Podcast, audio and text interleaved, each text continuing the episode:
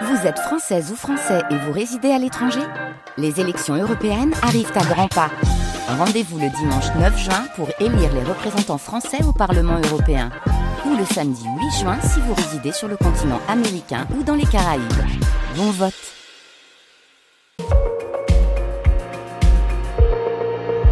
Les matins de France Culture, Guillaume Erner. Les enjeux internationaux. Alors vous le savez, nous sommes le 14 février, autrement dit la Saint-Valentin. Nous partons en Grèce où le projet de loi sur le mariage homosexuel est aujourd'hui étudié par le Parlement. Peu de doutes sur son adoption puisque celui-ci est porté par la majorité conservatrice, une grande partie de l'opposition ayant prévu de le voter. Ces derniers jours, des manifestations ont eu lieu dans les rues d'Athènes où la communauté religieuse orthodoxe est mobilisée pour exprimer sa colère.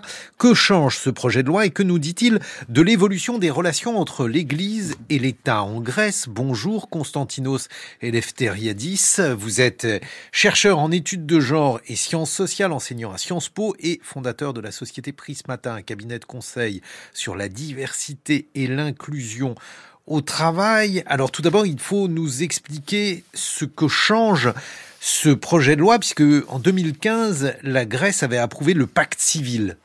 Ah oui, bonjour Guillaume. Euh, oui, en effet, en 2015, il y avait euh, la loi qui a été adoptée par le gouvernement euh, de gauche Syriza, euh, pour, qui a ouvert la voie aux couples de même sexe à pouvoir s'épaxer, voilà, faire une union civile.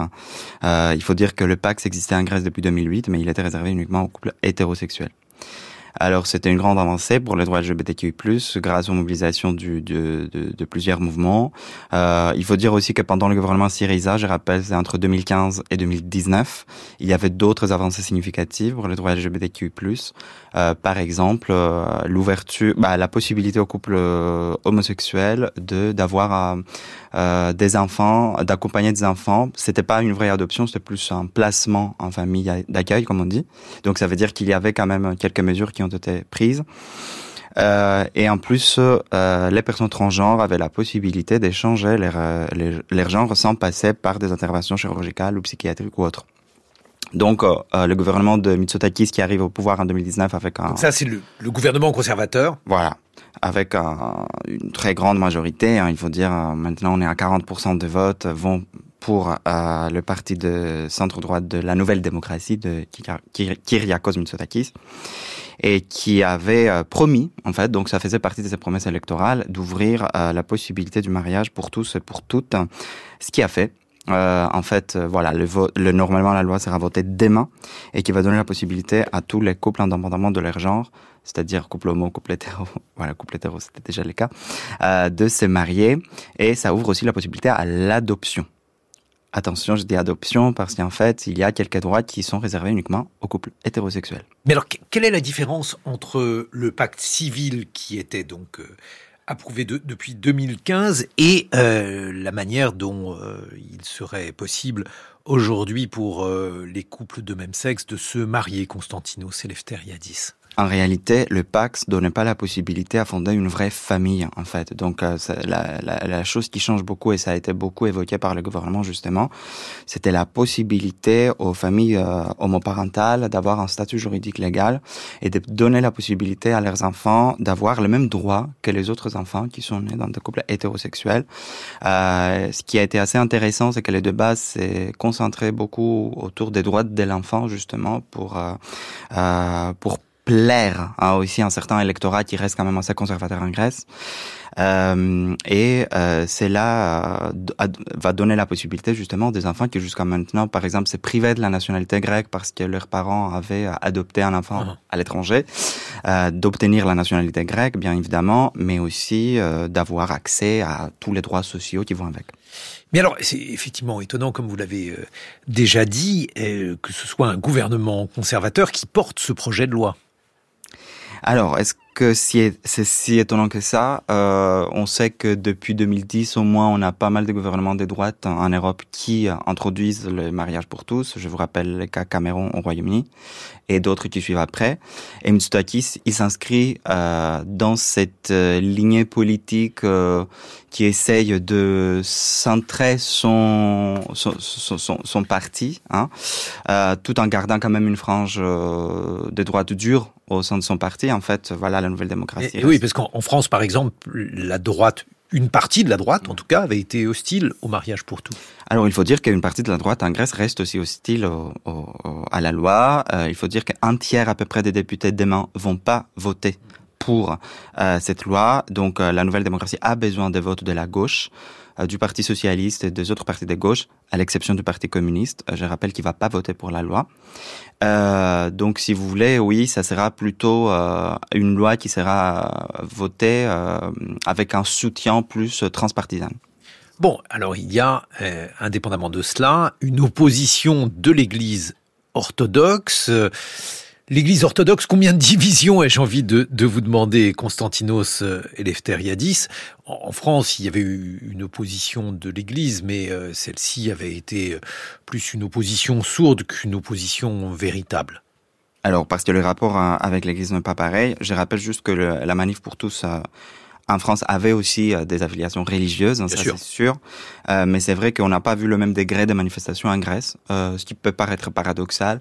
Mais les seules manifestations qui ont eu lieu, par exemple, les week-ends derniers à Athènes, n'ont pas regroupé plus de 4000 personnes.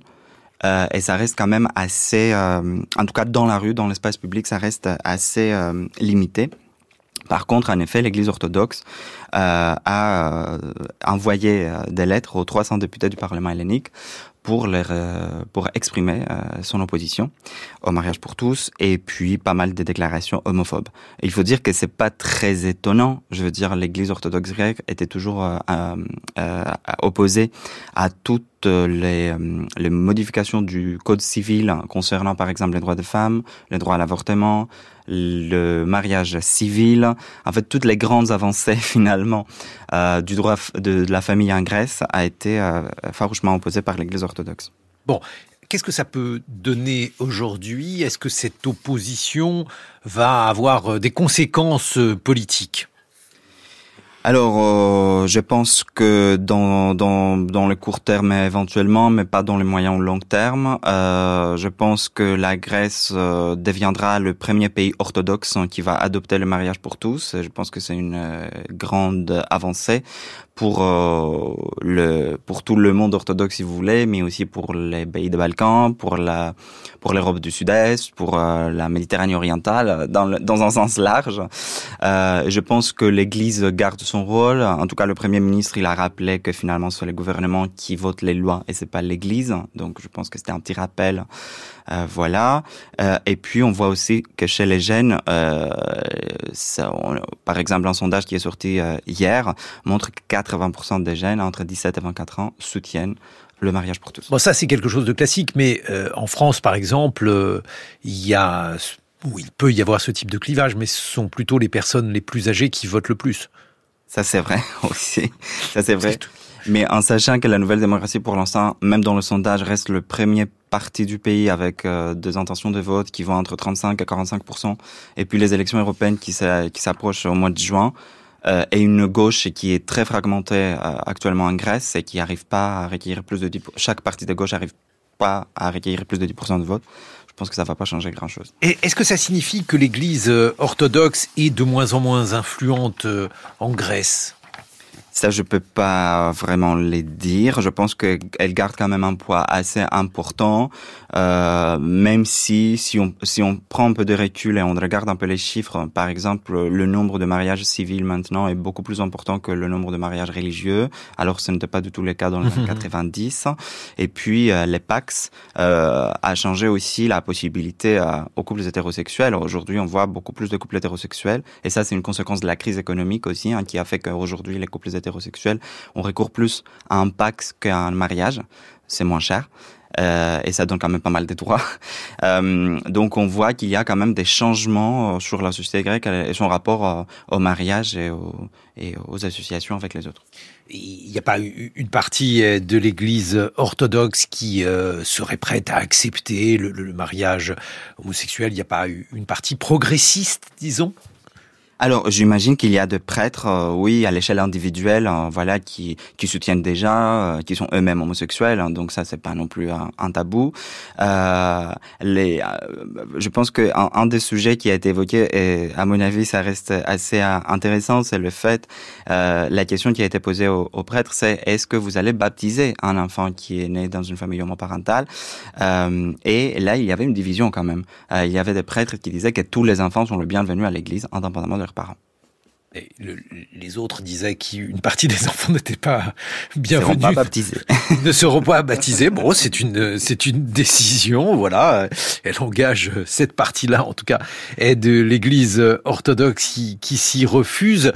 D'autant qu'il y a régulièrement des polémiques avec l'Église orthodoxe en Grèce, notamment vis à -vis de son patrimoine, par exemple. Bien sûr, bien sûr peut-être nous, nous rappeler en, quelques mots en, quoi consiste Alors, en fait, en réalité, l'Église orthodoxe euh, n'est pas séparée de l'État. En fait, voilà, on est on est sur un système comme le système britannique où il y a une Église euh, officielle euh, qui est l'Église orthodoxe. C'est l'Église officielle de l'État. Ça implique que, par exemple, il y a, des cours religieux obligatoires à l'école. Le patrimoine, comme vous venez de l'évoquer, il est assez important. Il y a en fait beaucoup de prêtres aujourd'hui, et ça c'est plutôt une observation sociologique que j'ai fait ces dernières années, fonctionnent aussi comme des psychologues, comme des formes de psychologues. En fait, il y a beaucoup de gens qui ont recours à des prêtres euh, pour euh, voilà leur parler, échanger avec eux, etc.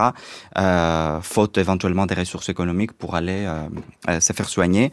donc, ils, ils, remplissent certaines fonctions, ça c'est sûr, dans une société qui reste quand même assez. je pense que 90% des Grecs sont orthodoxes, hein, voilà. et et euh, ça reste quand même assez important, oui. Merci beaucoup, Constantinos Eleftheriadis. Dans quelques secondes, avec Science, avec Alexandra Delbo.